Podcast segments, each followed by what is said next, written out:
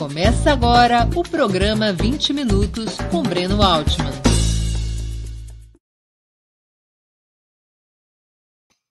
Bom dia! Hoje é 7 de julho de 2021. Está começando mais uma edição do programa 20 Minutos.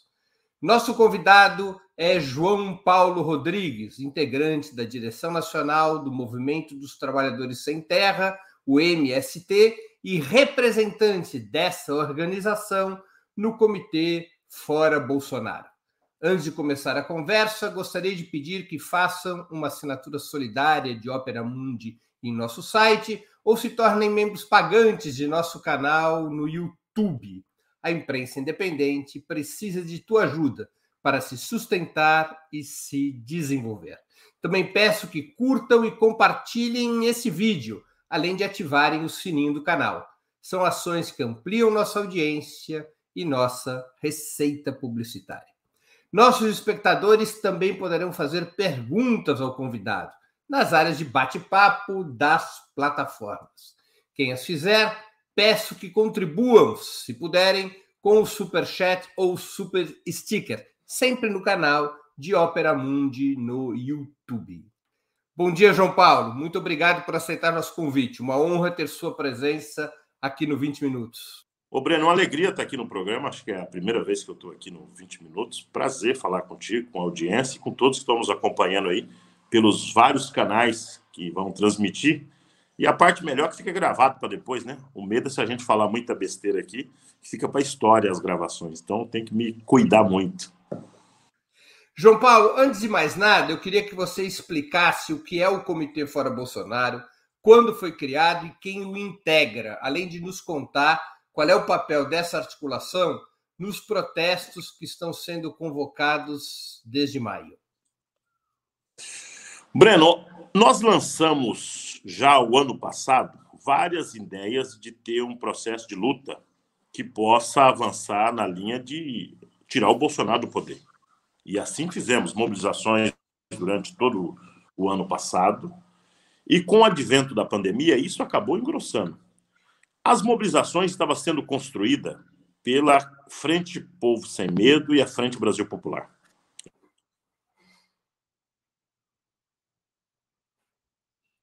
Acho que travou, João Paulo. Tem uma quantidade imensa de organizações que estão fora do processo da Frente Brasil Popular e da Frente Povo Sem Medo, que na nossa avaliação deveria estar junto, no mesmo espaço. Daí que se constituiu um negócio chamado Campanha Fora Bolsonaro, que é o que você chamou de comitê. E ela tem uma amplitude significativa, viu, Breno? Ela tem pessoas e organizações que vão desde o partido como PC, PSTU e o PCO, e até organizações é, como a OAB, setores da CNBB, que fazem parte desse processo. Ou seja, uma riqueza do ponto de vista do que é a esquerda hoje do Brasil e o campo progressista. Essa campanha Fora Bolsonaro se mobilizou ao longo do último período em três grandes direções. Primeiro, na consolidação e na construção de processos de pedido de impeachment. Foram feitos vários, e ao longo do último ano, você ter uma ideia, passa de 100 pedidos de impeachment. Então a campanha teve essa tarefa de construir as relações dentro do Congresso Nacional. Num primeiro momento com o presidente Maia, no segundo momento, essa tentativa tanto com o Pacheco, tanto com o novo presidente da Câmara, é, o Lira. Também foi feito um esforço por parte da campanha de ter uma ocupação mais organizada, Breno, das redes sociais, para a gente poder fazer uma disputa de igual para igual contra esse governo e, ao mesmo tempo, dar munição para a militância fazer a luta política. E, por fim, e não menor, foi feito um processo muito interessante, que é as ações de agitação e propaganda, que foi feita várias, campanha fora Bolsonaro, faixas em viaduto, em vários cantos, mas em especial as tentativas de mobilização de rua, que é essa hoje que nós temos elas aí com muita força. Caiu de novo, João Paulo. É, nós estamos com problemas graves de conexão. Vamos ver se ele consegue voltar. É... Caiu, né? Ô, Breno, voltei, mas te confesso que estou assustado, porque eu tive ontem, hoje, o dia, sem problema aqui na minha roça, de rede social funcionando. Cada hora que um galo canta aqui fora, cai a nossa conexão, rapaz. Peço desculpa a quem está nos acompanhando, porque, de fato, não tive problema na minha rede e agora ela está deixando nós na mão, viu? Vamos, vamos continuar tentando aqui, pelo menos mais um pouquinho. Tá Deixa eu te perguntar uma coisinha. É, essa, a campanha Fora Bolsonaro é, ela reúne, portanto, todos os partidos de esquerda e os principais movimentos sociais do país, é isso? Essa é a amplitude dela. Todas as organizações do campo popular, todas. Ela tem todos os partidos, o PDT, o PSB, o PSOL, o PCdoB. Também fazem parte, hoje, quase todas as centrais sindicais já estão dentro. Uhum. Os compõem a Frente Brasil Popular e Frente Povo Sem Medo e várias pastorais sociais das igrejas também, Bruno, faz parte desse comitê. E esse comitê foi o que convocou o 29 de maio, que convocou o 19 de junho e o 3 de julho. Quer dizer, Perfeito. é a população que convoca essas mobilizações. Perfeito. Hã? Exatamente. É essa, essa informação, ótimo. Isso é importante para a gente deixar claro que muita gente não sabe exatamente como é que estão sendo coordenadas essas manifestações, um dos nossos objetivos é esclarecer é, isso. João Paulo, ocorreram três jornadas nacionais de mobilização da campanha Fora Bolsonaro até agora. Três jornadas de mobilização presencial. 29 de maio, 19 de junho e 3 de julho. Qual é o teu balanço? A curva de mobilização é ascensional, é crescente? Breno, o balanço é muito positivo, viu? Em todos os aspectos nós só temos elementos bons dessa mobilização a ser valorizado. Elas tiveram naturezas diferentes até agora, viu? Não dá para dizer que houve uma repetição dos atos. Me explico. O primeiro ato teve uma presença maior da juventude que não necessariamente faziam parte das organizações. Então foi um componente novo. Até não tinha tanto é, bandeira, camiseta em determinadas ações, em especial no eixo Rio-São Paulo-Belo Horizonte. Era uma ação de gente que estava muito querendo fazer um protesto e que foram para as ruas. Geralmente jovens eh, ou pessoas um pouco mais velhas que estavam vacinadas, mas a sua grande maioria jovens. A segunda mobilização, ela já foi mais esparramada pelo Brasil afora. Nós chegamos, Breno, a ter quase 500 cidades com mobilizações. Se você for ver o número da Avenida Paulista, talvez foi um pouco menor, mas o número principal que eu acho que tem que ser valorizado é que ela, além de ser um pouco mais popular, ela foi mais esparramada pelo Brasil afora. Esta mobilização última do dia 3, ela já foi muito mais organizada, literalmente, pelas organizações do campo popular.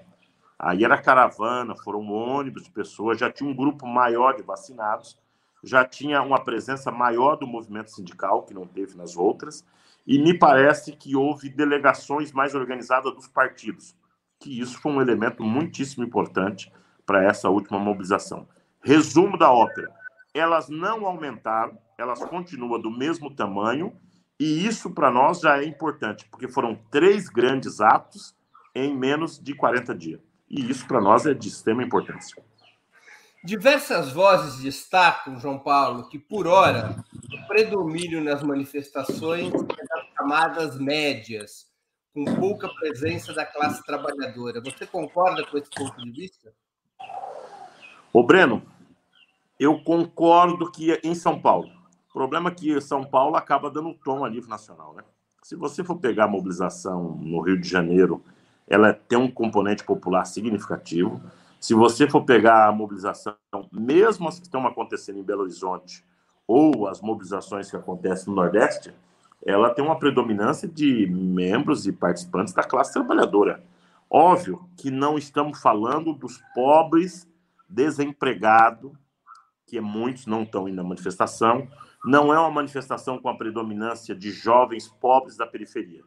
Mas esse público, eles não vieram agora e também não foram antes da pandemia. Nós temos dificuldade de atrair esses coletivos para essas mobilizações.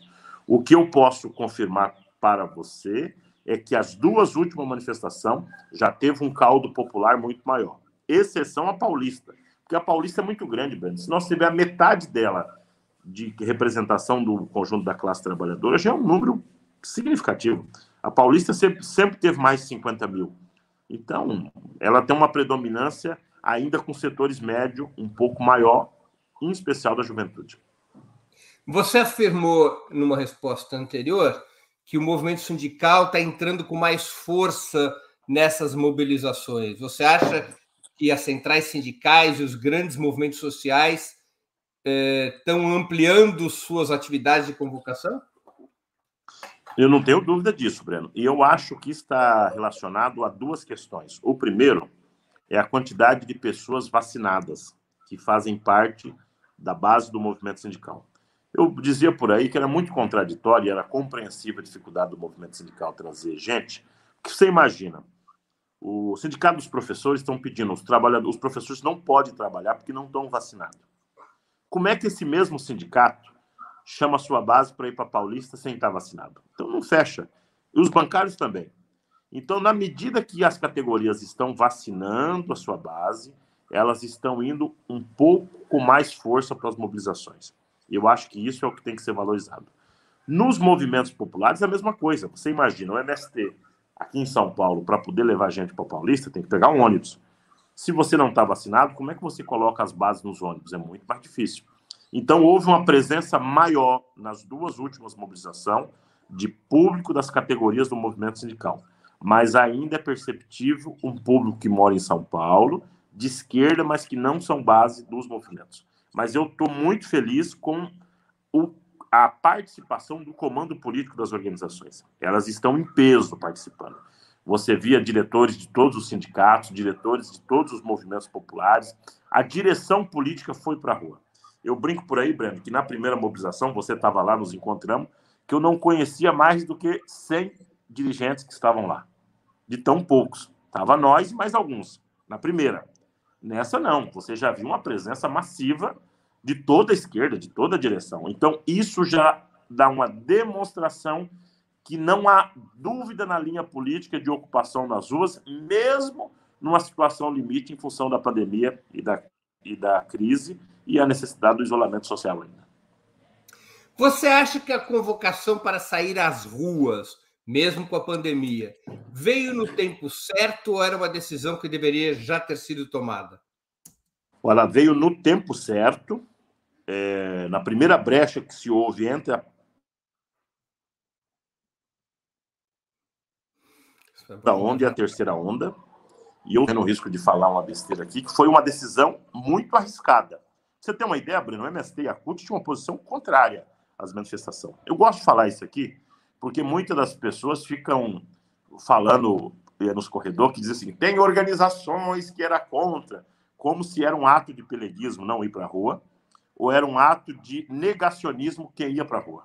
Não é nenhuma coisa nem uma outra. Tinha um cuidado com as bases, com as pessoas, e um respeito às orientações dos médicos, dos pesquisadores, e um respeito às orientações dos governadores. Ou seja, nós teríamos que ter muito cuidado. A marca principal do Bolsonaro, que enfraqueceu ele, porque ele foi negacionista e levou o povo para a rua. A esquerda teria que se diferenciar dele. Não só por diferenciar na propaganda, mas diferenciar do ponto de vista de conteúdo. Nós não poderíamos levar o nosso povo para a rua no meio da primeira onda ou da segunda onda. Quando ela começou a estabilizar, deu essa brecha política que nos permitiu ir para a rua. E eu acho que foi acertado no momento, porque justamente foi combinado, além de ter uma tranquilidade um pouco melhor na segunda onda, ainda tinha um componente novo que foi a CPI. Nós não tivemos no ano passado um momento político tão propício como esse. Pelo contrário, o ano passado foi um ano muito mais difícil de convocar mobilizações para a rua e ter fatos políticos que obrigar essas organizações a tomar uma decisão tão radicalizada como essa. Por isso eu estou muito animado, que eu acho que foi na hora certa, no momento certo, e, claro, a CPI foi o principal combustível para que essas mobilizações tivessem o sucesso que teve em ser convocada, por exemplo, dia 3, Breno, agora foi convocado em menos de cinco dias. E a população e a sociedade deu resposta. De imediato foi para as, principais cidades do país. João Paulo, você acha que a anulação das sentenças contra o ex-presidente Lula e sua reabilitação eleitoral, que ocorreram em março, ajudaram a, a criar um clima positivo para essas mobilizações? Não tenho dúvida disso, viu? Eu acho que são três fatores que me parece que ajudou a animar a turma. O primeiro é o fator de que as pessoas já estavam fazendo é algum tipo de manifestação desde a época do panelaço.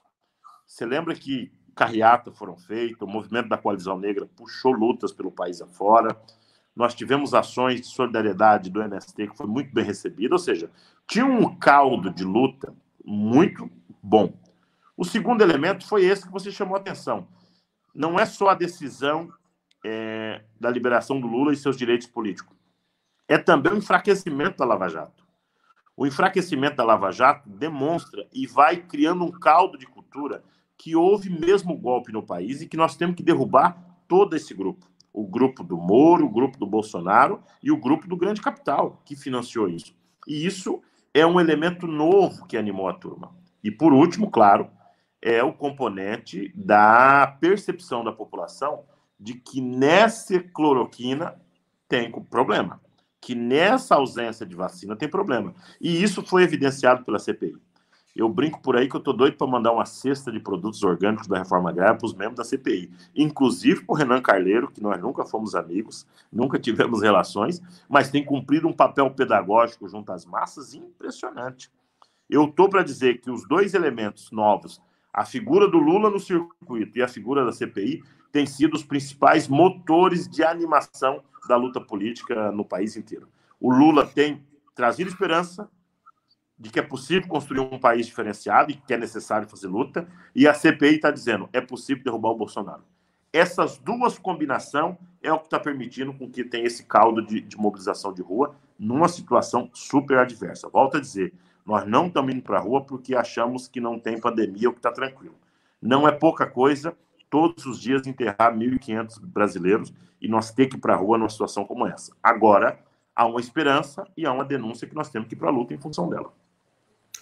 Qual é a tua opinião sobre a decisão do ex-presidente Lula até agora de não comparecer aos protestos? Acertada. O presidente Lula é um líder que tem sua responsabilidade política, mas o presidente Lula, além de durante antes da pandemia tinha muitas dúvidas de convocação popular para a luta, e o presidente Lula indo para as lutas agora sem é um fato maior do que está acontecendo, pode acarretar como, abre aspas, o Lula já está em campanha eleitoral. Então o Lula não precisa ir. Primeiro que ele não é, ele é um líder da nação, é muito mais amplo do que um líder do movimento sindical. E o Lula tem cumprido um papel importantíssimo, que é através da sua rede social, através dos debates que tem participado, dizer que apoia as decisões. Portanto, eh, não é momento do presidente Lula ir para Paulista agora o presidente Lula continua fazendo debate com a sociedade, mas achamos que há outras lideranças do movimento social da atualidade real que tem que cumprir essa tarefa de fazer a mobilização das ruas. Portanto, eu sou dos que acho que o Lula tem que pronunciar sempre, apoiar, mas não necessariamente precisa ir para a rua. O MBL e o Vem para a Rua, vinculados à oposição de direita ao governo Bolsonaro, resolveram chamar suas próprias manifestações, separadas da campanha fora Bolsonaro. Qual a tua avaliação? Seria possível formar uma só frente contra Bolsonaro entre esquerda e oposição de direita, ou é melhor mesmo que sejam duas as frentes? Esse é um debate maravilhoso que está acontecendo na esquerda agora, viu? Porque ontem tive, tive uma reunião da Frente Brasil Popular que foi uma das reuniões mais duradouras dos últimos anos, sei lá, seis, sete horas de reunião. E esse foi o tema principal. O, Breno, eu acho que nós temos que fazer uma frente ampla fora Bolsonaro. Ampla, amplíssima, não tenho dúvida nenhuma sobre isso. Agora, o jeito de cada um mobilizar, me parece que não precisa ser todo no mesmo balaio, como diz aqui na roça. Por exemplo, eu não preciso ter uma mobilização que os artistas global necessariamente têm que estar na Paulista, como eles vão agora fazer um pedido de impeachment na Câmara dos Deputados, porque eles têm outras formas de se comunicar. Também não é necessário que o pessoal do MBL se junta com a manifestação que está o pessoal do MTST ou do MST. Eles têm outros caminhos para fazer a mobilização. Portanto, eu acho que neste primeiro momento é, não há necessidade de fazer mobilização todo junto, mesmo porque nós não temos, não somos da mesma família, nós não somos primos, nem sequer cunhado dessa turma do MBL. Portanto, achamos importante que eles façam a luta deles e nós possamos fazer a nossa. em formas diferentes, em locais diferentes, mas ao mesmo tempo com o mesmo objetivo: derrubar o Bolsonaro. João Paulo, na última manifestação na Avenida Paulista, em São Paulo, reapareceram chamados black blocs, com claros indícios e provas de infiltração bolsonarista. O que pretende fazer a respeito o Comitê Fora Bolsonaro? Será constituído um serviço de ordem, um sistema de segurança dos próprios organizadores para prevenir e controlar esse tipo de provocação?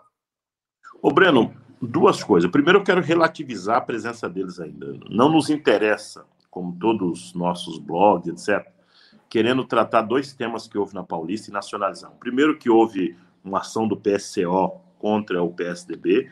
Nós já dizemos que somos contra, mas não vamos ficar fazendo cavalo de batalha público sobre isso. E segundo, dizer que a nossa manifestação da Paulista está sendo infiltrada ou pelas polícias ou pelo Black Bloc. Por quê? Porque na medida que nós admitimos isso, nós vamos criar uma dúvida para a população se vem ou não vem nos próximos atos. Eu acho que isso são coisas menores, que as organizações vão ter os seus esquemas próprios de segurança e que eu quero tranquilizar a militância de esquerda, a população de São Paulo, que pode vir para a próxima manifestação na Avenida Paulista, que não haverá provocadores do, do Black Bloc e sequer vamos deixar que a polícia infiltrada possa fazer coisa. Por que é importante dessa garantia? Porque eu brinco por aí, ninguém vai para uma ocupação de sem terra se ele sabe que ele vai apanhar lá. Ninguém vai para Paulista que ele corre o risco de apanhar ou tomar uma bala de borracha. Por isso, não nos interessa o debate de infiltração de Black Blocker ou de que o pessoal PCO vai continuar é, expulsando quem que eles não concordam da luta. Cabe às direções de cada ato ter muito rigor com o seu povo, ter muita disciplina para não permitir que isso aconteça. Eu posso dizer, é, Breno, o que me, mais me preocupa em São Paulo é a polícia do Dória. Porque, historicamente, os problemas que nós tivemos na cidade de São Paulo foi com as polícias, a força que foi muito repressiva. E me parece que a polícia do Dora está tendo um comportamento, pelo menos por enquanto, sério com as manifestações. Quero cumprimentar todo o comando da polícia que participou no último período e não permitiu. E sugiro que aos bolsonaristas que queiram se infiltrar na nossa mobilização, que não vão, porque nós vamos contra infiltrado agir com muito rigor porque nós nunca infiltramos em mobilização deles. Por isso que eu quero tranquilizar a militância, que houve muita paranoia no último ato, de que a mobilização a nível nacional tem sido um sucesso. Nós não estamos tendo problema e com isso eu acho que é possível fazer um 24 maior do que houve agora. Há uma ideia, Brani, para todo o pessoal que está nos acompanhando aqui, de que no próximo ato nós temos menos comício e mais atividades culturais. Trazer mais artistas, mais música, fazer um pouco como as experiências do Chile, né? onde tinha concertos maravilhosos, com muita gente cantando junto. Isso muda a natureza do ato? Não. Só deixa ele mais leve e com mais é, presença de outros setores da sociedade. Agora, Também estamos fazendo um esforço, Breno, de evitar aquele trajeto até a Praça Roosevelt, porque a gente sai da Paulista e vai para uma marcha que é bonita, mas vai para lugar nenhum. Ela termina no escuro, sem carro de som, sem um cuidado e já tarde da noite. Isso pode acarretar algum tipo de problema no, des, no desfazer da marcha lá nos finalmente. Na dispersão, né? Agora, vai haver um reforço por parte das organizações da campanha Fora Bolsonaro, um reforço da segurança para garantir mais tranquilidade ainda nos atos. Essa é vai haver um reforço e já está tendo reuniões de coletivos que vão só cuidar dessa parte que nós estamos chamando dos direitos humanos e da disciplina interna, que é para justamente não ter o que aconteceu. Volto a dizer, o MST não compactua com a ação que foi feita pelo PCO. Eles têm legitimidade para fazer o que queira fazer, aonde queira fazer, não no ato coletivo. Por isso, nós não aceitamos isso. É, e também não vamos fazer criminalização do PCO publicamente, como alguns setores querem. O MST já apanhou muito de setores, inclusive, por isso. Mas nós não aceitamos. Quem quiser ir para Paulista pode ir. E não vamos admitir infiltração. A infiltração nós vamos agir com mão de ferro contra eles. Mão de ferro significa um rigor político das organizações que estão ajudando a coordenar. Na penúltima manifestação, o MTST ajudou muito nisso, o MST e a CUT já se encampou que vai ajudar, ou seja, todo coletivo vai cuidar do seu bloco. Como a luta tem vários blocos na Paulista, a tarefa nossa é cuidar coletivamente, claro, e sem paranoia de militarização ou algo parecido. A esquerda tem muitos anos de traquejo em fazer esse tipo de atividade. E volto a dizer, a manifestação nossa tem que ter mais arte, mais cultura, é, mais é, elementos não seja só discurso e carro de som. Ela tem que ser mais leve, ter mais estética, mais bandeira, ser mais colorida, ter mais verde e amarela. Ela precisa um pouco mostrar o que é o povo brasileiro e o que é a esquerda, né? Que é uma esquerda de luta, mas é uma esquerda bonita.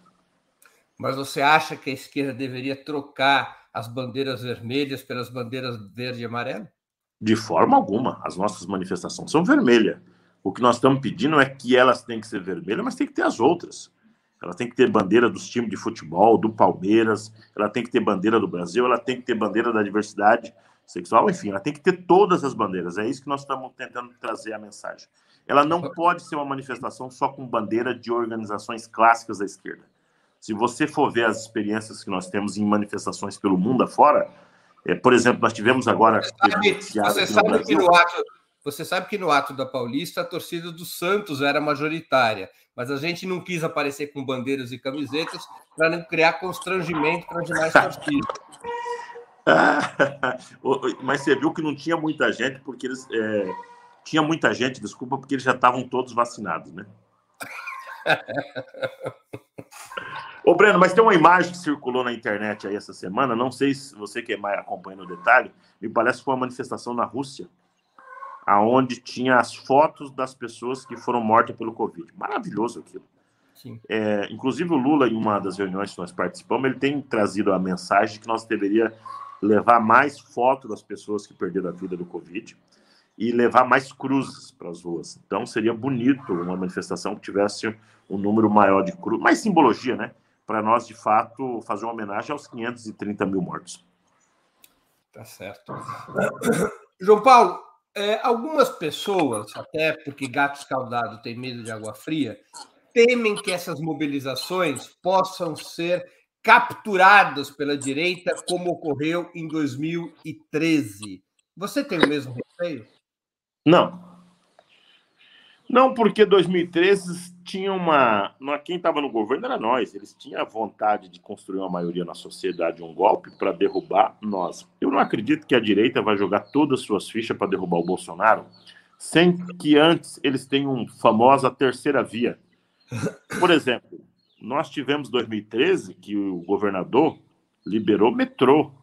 Nós tivemos 2013 que a Globo parou a novela para filmar, é o 2013. Me pergunto, e a quem está nos acompanhando, por que, que a direita, o núcleo duro, vai construir um grande movimento de massa para valer fora Bolsonaro, sem antes ter uma alternativa para eles? Então eu desconfio que eles estão na sua segunda onda de tentar achar a terceira via. A primeira onda já se foi, que foi com Moro e Companhia Limitada, pelo menos por enquanto. E eles estão na segunda onda, que é o leite, enfim, suas candidaturas que eles acham a cada momento. Então, Breno, eu só desconfio que haverá um movimento de massa grande se houver uma construção a tempo de uma terceira via. E eu não encontro ainda na atual conjuntura terceira via viável. Portanto, dificilmente o núcleo duro da direita, Fiesp, Banco, Rede Globo, e que usa essas entidades MBL para ajudar a mobilizar, eles vão jogar água no nosso moinho. Por quê? Porque se o Bolsonaro cai hoje, com todas as suas adver as, as advertências que vão vir pela frente, é, possivelmente fortalece ainda mais a esquerda e fortalece ainda mais a nossa candidatura. E claro que isso está muito longe das eleições, mas eu não acredito que tem é, quebra de unidade entre eles ainda para fazer esse grande movimento de massa. Eu acho que nós que acompanhamos a conjuntura, Breno, tem que olhar três grandes elementos para a gente ver como é que eles estão. Primeiro, a política econômica. O Guedes caiu, não caiu? Houve crise no, entre eles? Isso é central para a gente saber se eles estão mal. Segundo, houve divisão nas forças de segurança, forças armadas, nas polícias? E terceiro, se houve alguma mudança significativa no apoio do Centrão ao Bolsonaro.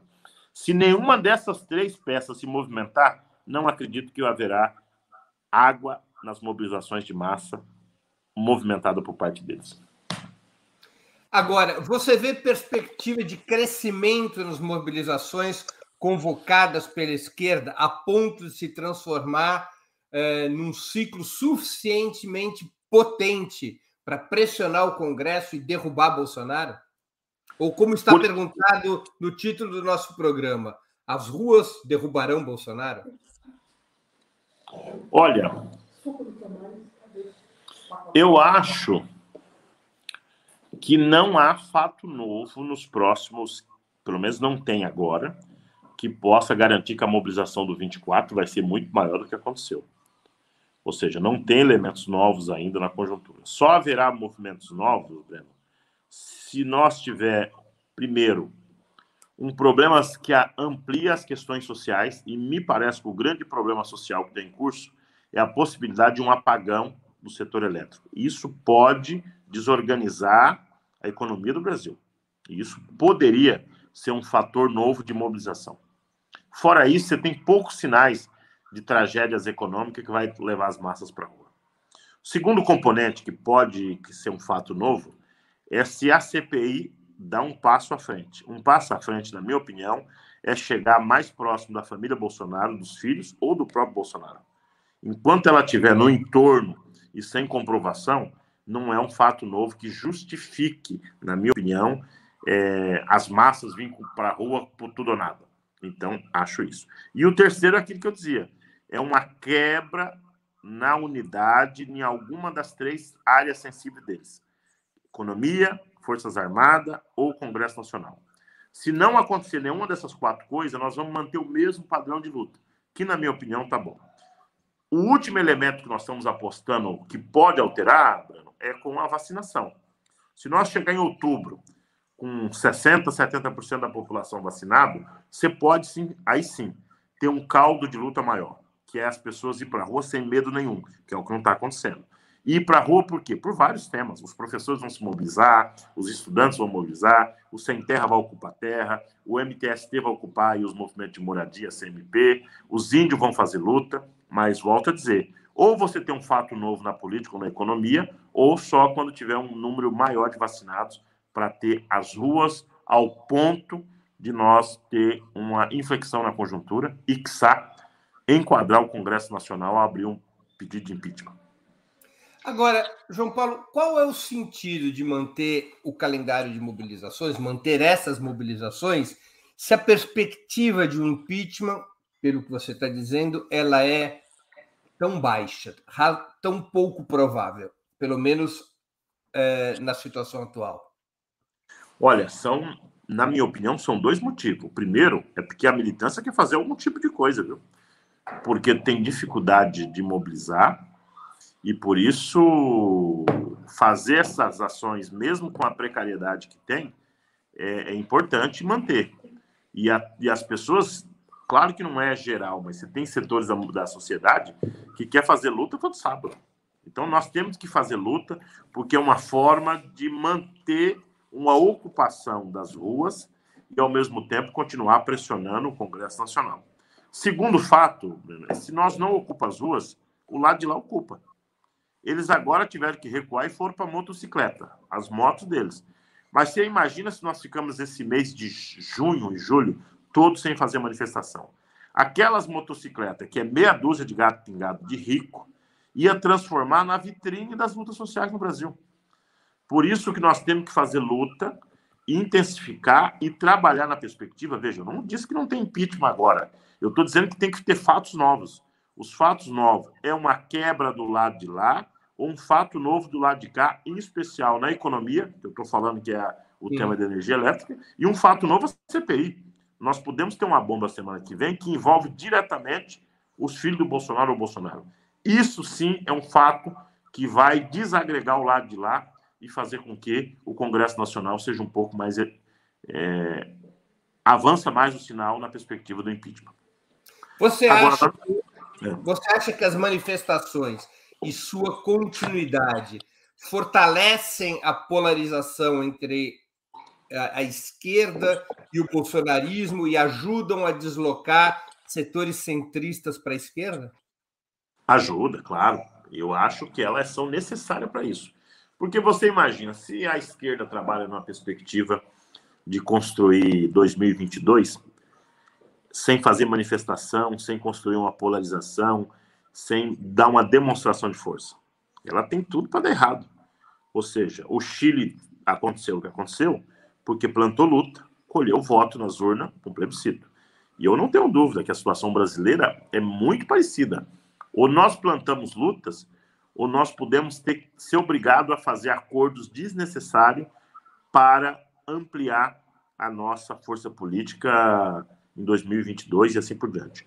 Hoje, o que nos dá autoridade para ter uma força política no nosso campo e ampliar é as ruas. As ruas que fez com que trouxe setores do movimento sindical que não estavam com nós, não foi uma mesa de negociação, nem uma promessa do Lula do PT. As lutas que obrigou o Centrão a ter não criminalizar as manifestações. E pasme, Breno, se você for ver a primeira luta, a imprensa boicotou completamente a famosa invisibilidade. Então, é, a luta de rua obrigou a imprensa a falar de novo da esquerda, da entrevista, é, dar um espaço ao sol à esquerda brasileira que estava completamente fora do debate político brasileiro. Então, eu acho que se nós ampliar as lutas, isso melhora. Agora, Breno, ao mesmo tempo, eu acho que é importante quem está nos acompanhando saber um pouco dessa decisão e dessa posição, é que o MST trabalha muito numa perspectiva que nós deveríamos ter luta com a classe trabalhadora parando a produção. Essa é a minha pergunta. Deixa, deixa eu até encaixar, porque você já responde de uma vez. Que é a respeito dos próximos passos das mobilizações. É, e até te, já te pergunto, que eu já vi que você vai entrar por esse caminho. Eu sei que está marcado, é bom que você fale disso, do 24 de julho, mas vocês trabalham com a perspectiva, o Comitê Fora Bolsonaro, o MST, com a perspectiva da convocação de uma greve geral e a organização de uma marcha sobre Brasília? Olha, Brasília depende da vacinação, não tenho dúvida. Nós não conseguimos para Brasília só mobilizar as pessoas que estão em volta. Brasília seria um sonho, possivelmente no segundo semestre, Há quem diga uma famosa marcha, lembrando os tempos do Fora Fernando Henrique, me falha a memória, foi 99, né? A marcha dos 100 mil, a... 98, 99, a marcha dos 100 mil a Brasília, que era uma marcha convocada pelo PT especificamente. Então há quem diga numa ação dessa natureza, mas isso tem que ter vacinação. Fora essa, nós trabalhamos numa perspectiva dessa do 24 ainda ser uma manifestação muito parecida com as outras três, trazendo mais o interior e trazendo setores da cultura, de outras áreas, e estamos construindo com o movimento sindical uma paralisação nacional, como foi feita no governo Temer. Uma paralisação essa que possa discutir a pauta sindical das categorias e parar todo o Brasil. Nós não queremos dar o nome de greve geral, porque nós achamos que não é ainda um conteúdo de greve geral, de negociação categorias com o patrão. Ele é um conteúdo político, por isso que é paralisar. E a paralisação, Breno, ela é importante. Eu não entendi bem. Qual é a diferença entre a paralisação geral e a greve geral? O Breno, a, a greve geral se dá com as categorias que estão no trabalho, que ela para porque ela está trabalhando. A paralisação você envolve os desempregados que participam desse processo, com as ocupações, ajuda a parar a rodovia. Não é uma relação somente patrão-empregado ele é mais amplo do que isso na sociedade. Eu estou falando hoje de pelo menos 15% da população que não tem um emprego. Então, ela vai fazer greve contra quem? Por isso que o conteúdo paralisação nacional amplia um pouco mais. É uma forma das pessoas cruzar o braço e dizer, eu não vou para lugar nenhum hoje, vou ficar em casa e está tudo fechado. E isso só é possível se nós envolver basicamente três setores nessa briga. Primeiro é os setores dos transportes. Eles são essenciais para um debate de uma paralisação é, como um todo. O segundo são as categorias que estão no comércio. Nós temos que fazer força para que o comércio paralise, porque ela sim é central na movimentação. E segundo, você tem que trazer todos os demais setores, em especial educação, banco, e fazer um protesto que seja para valer. A manifestação que nós tivemos no período do, do Temer foi muito grande. Chegou a parar praticamente todas as áreas da economia. Agora o comércio entrou para valer e o transporte entrou para valer. Se essas duas frentes entram, nós conseguimos parar. E a pergunta é: elas vão parar por qual motivo? Nós já tem maioria que quer construir o Bolsonaro? Essa pergunta não está resolvida. Nós temos uma, uma maioria que quer eleger o Lula presidente, mas não está tão certo que é a maioria absoluta que é o impeachment do Bolsonaro. Por isso que as mobilizações, mesmo que pequena, Breno, vai ajudando a elevar o nível de consciência das pessoas que nós não temos outra saída que é derrubar o Bolsonaro ou no impeachment ou nas urnas, mas que tem que derrubar ele. E isso tem que ser construído. Por uma paralisação nacional, não tem que envolver no mundo de hoje, nas circunstâncias atuais, não teria que envolver fortemente os trabalhadores de aplicativos? Exatamente, fortemente. Eles são é, primordial. Por isso tem que ser construído com eles. Veja, mas não necessariamente eles fazem parte de um celular, de um, de um desculpa, de uma central sindical. Por isso sim, nós sim, estamos. É, é um problema, a organização dos trabalhadores de aplicativos é um problema do movimento sindical, né? Exatamente, exatamente. O Breno, o melhor para uma paralisação nacional seria o início de agosto, quando volta o Congresso Nacional a funcionar. Eu não sei como é que vai funcionar na quarentena, mas ele deve ter um período de recesso agora, né? No mês de julho. Isso vale para o Congresso e para o STF. E ele voltaria a funcionar aí para as primeiras primeira quinzena de agosto. Uhum. O que nós estamos tentando namorar, literalmente, todas as organizações, é se nós cria condições para início de agosto nós dar o cartão de visita para o Bolsonaro com a paralisação geral. Isso é uma posição do MST ou já é uma posição do Comitê Fora Bolsonaro? Não, é uma posição de algumas organizações, entre elas o MST. Qual é o problema? As organizações é, que não é sindical está mais animada para fazer isso. O movimento sindical ainda está consultando as suas bases para ver se tem condições políticas de convocar uma paralisação. Mas todos têm ciência que ela é central. O capital no Brasil só dá bola quando para as suas empresas. Enquanto tivermos só na Paulista, sem que eles percebam que eles estão tendo prejuízo, que os trabalhadores estão contra, eles não se animam a sequer discutir os problemas. Entendi. Ô, Breno, você vê, a penúltima luta foi maravilhosa, Breno.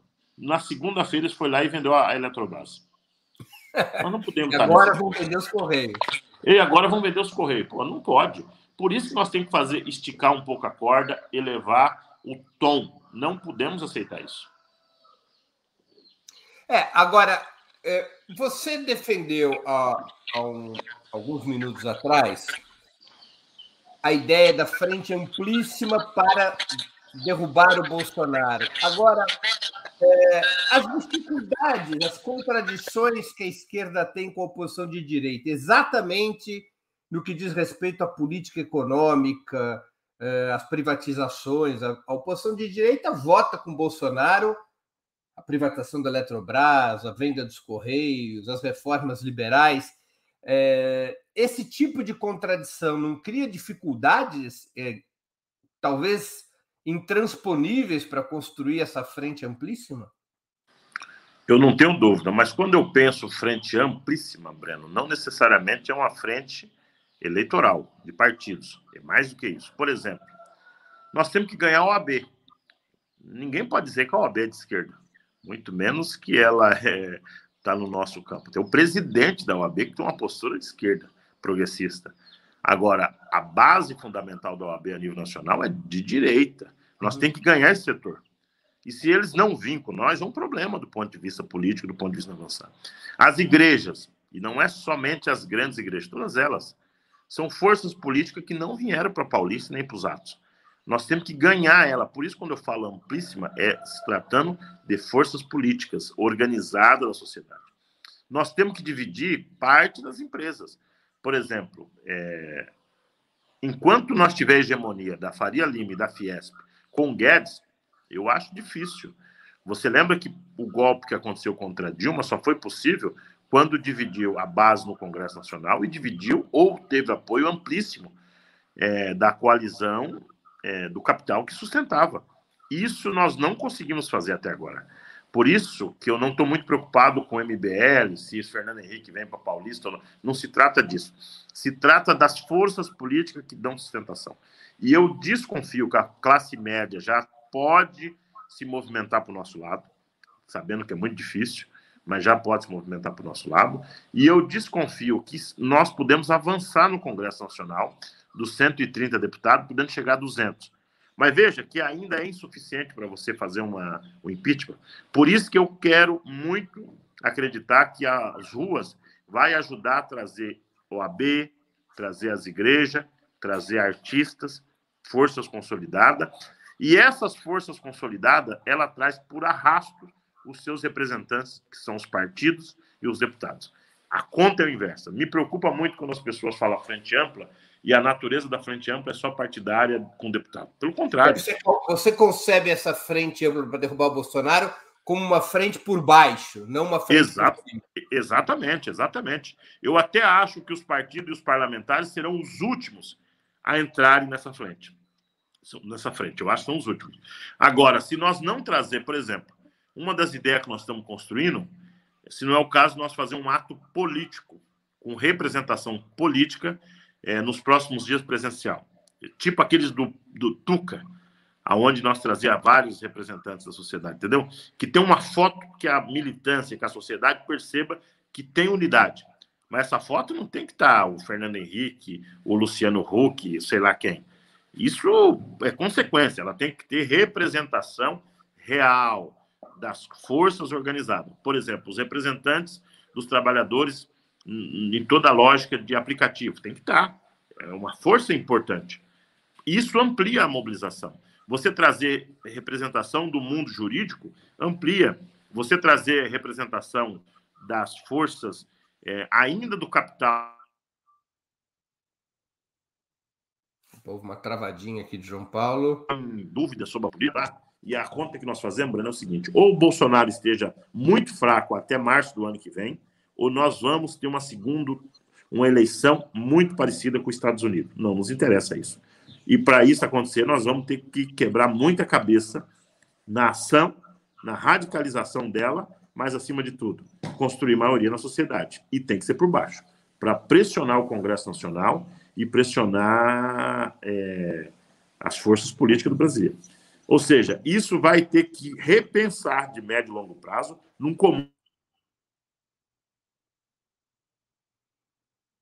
Isso, né? Que nós não temos hoje. Hoje nós temos um PT e uma campanha fora Bolsonaro, mas com muitas limitações se tratando de comando da esquerda. Você lembra o comando que eles montaram para derrubar Dilma? Claro que tinha uma assessoria dos Estados Unidos, claro que a Globo fazia parte do Comitê Central, claro que você tinha os bancos financiando. Não queremos repetir o mesmo formato, mas eles foram um pouco mais eficientes do que nós estamos sendo na atual conjuntura. Você acha que o Comitê Fora Bolsonaro, com essa amplitude de organizações que tem, pode vir a constituir esse comando? Eu acho que é o que nós temos. Não temos tempo para construir coisas novas, porque ali ela tem como principal tarefa a luta de massa, mas ela pode ter outros componentes. Ela foi constituída para isso, é uma campanha de esquerda. Nós não temos nova luta, nós não temos novo é, instrumento político para fazer isso. E claro, tem que dividir tarefas, agrupamentos e pensar coisa diferenciada, mas é ali é o melhor caminho que nós temos para fazer a luta de massa, por enquanto, e a campanha fora Bolsonaro. João Paulo, a gente está chegando ao fim da entrevista. Eu vou te fazer duas perguntas que eu sempre faço aqui aos nossos convidados. A primeira delas é que livro você leu, está lendo e gostaria de sugerir aos nossos espectadores? E a outra é que filme ou série assistiu ou está assistindo e poderia indicar, gostaria de indicar a quem nos acompanha? O Breno, entre muitas coisas que eu tenho feito agora, é na roça, né? Tem sido, quero indicar, quem puder me ajudar onde for, tem sido as melhores literatura é ir para os assentamentos na produção. Mas, olha, a última leitura que eu fiz e gostei muito foi o livro é, ah, enfim, todo mundo deve estar acompanhando de perto é, e acompanhando com muita sintonia fila, porque tra, tra, traz a questão agrária na pauta, que é o livro do. Rapaz, me, o autor me fugiu. Aposto ah, que é o Itamar Vieira Júnior. Itamar, Itamar, Itamar. Ia falar do Itamar, é mais do que do doutor Tarado do livro, porque o Itamar é um funcionário do INCRA da Bahia. E eu a conheci ele há muito tempo atrás e não sou amigo dele. E, e, claro que me chamou muita atenção o livro pelo histórico dele na relação. Ele foi uma das figuras que ajudou a conceber para nós, Breno, o Pronera. Fez parte, ajudou a estudar. Então, uma figura que está no meio político muito bacana. Então, o Tortarado virou uma referência me apaixonou pela bela conto de literatura, mas o Tortarado é um bom é, registro do como é que se constituiu a história da questão agrária no Brasil. Eu queria indicar ele, viu? Acho que muita gente já leu, mas tem sido a última leitura apaixonante, viu? Tanto pelo autor e pela ótima literatura. E eu assisti, é, entre outras séries, mas a que me chamou mais atenção foi a do Bolívar, contando um pouco a história do Simão Bolívar. É quase uma novela, do ponto de vista político, mas ele traz um Bolívar muito inspirador para os dias de hoje, que compreende a situação da América Latina como um todo, como é que se constituiu isso. É, um livro, é uma biografia que houve, abre aspas, concordância tanto dos países da Colômbia como da própria Venezuela, e é uma minissérie longa, 60 e tantos capítulos, 63 capítulos, mas eu assisti assim com muito cuidado, acompanhando os detalhes. É, foram as duas últimas que eu assisti nesses tempos de pandemia, entre uma live e outra, e o livro é, Tortarado. João Paulo, queria agradecer muito pelo teu tempo e por essa conversa de grande interesse ao nosso público. Obrigado pela oportunidade que você deu aos nossos espectadores, às nossas espectadoras e a mim. Ô, Breno, uma alegria estar com você. Peço mil desculpas para quem nos acompanhou pela minha internet. Eu estou aqui no assentamento Gleba 15 de novembro, no Pontal, e eu percebi, enquanto um galo cantava aqui fora, que derrubava a rede. Mas é a vida, é fazer a luta do espaço e da onde a gente está para poder comunicar. Quero mandar um abraço muito especial à militância do MST, que está construindo o nosso movimento em tempos de pandemia, mas um abraço mais especial às famílias que perderam seus entes queridos durante esse período. E, claro, um cumprimento especial a você por essa audiência e por estar nos alegrando a nossas é, tardes e noites com seus ótimos debates, que tem sido, na verdade, um grande curso de formação coletivo para o nosso povo de muito valor. Muito obrigado pela oportunidade, pelo convite e pode contar com nós. E qualquer coisa, estamos lá nas famosas redes sociais do MST ou no Instagram, João Paulo Rodrigues MST. Um abraço a você e tamo junto. Um grande abraço, João Paulo. Encerramos assim mais uma edição do programa 20 Minutos. Voltaremos a nos ver amanhã, quinta-feira, 8 de julho, às 11 horas, com mais uma edição do programa 20 Minutos Internacional. O convidado será o deputado israelense Ofer Kassif, de origem judaica, que também é dirigente do Partido Comunista e do Hadash. Hadash é a coalizão de esquerda em Israel. O tema: Judeus comunistas contra o sionismo. A entrevista é em inglês, mas legendada em português. Até lá, obrigado pela audiência e um grande abraço. Para assistir novamente esse programa e a outras edições dos programas 20 Minutos, se inscreva no canal do Opera Mundi no YouTube. Curta e compartilhe nossos vídeos, deixe seus comentários. O jornalismo de Opera Mundi é mantido com o seu apoio. Faça uma assinatura solidária em www.operamundi.com.br. Com um pequeno valor mensal, você nos ajuda no desenvolvimento de um jornalismo independente e de qualidade. Obrigado pela audiência e até a próxima.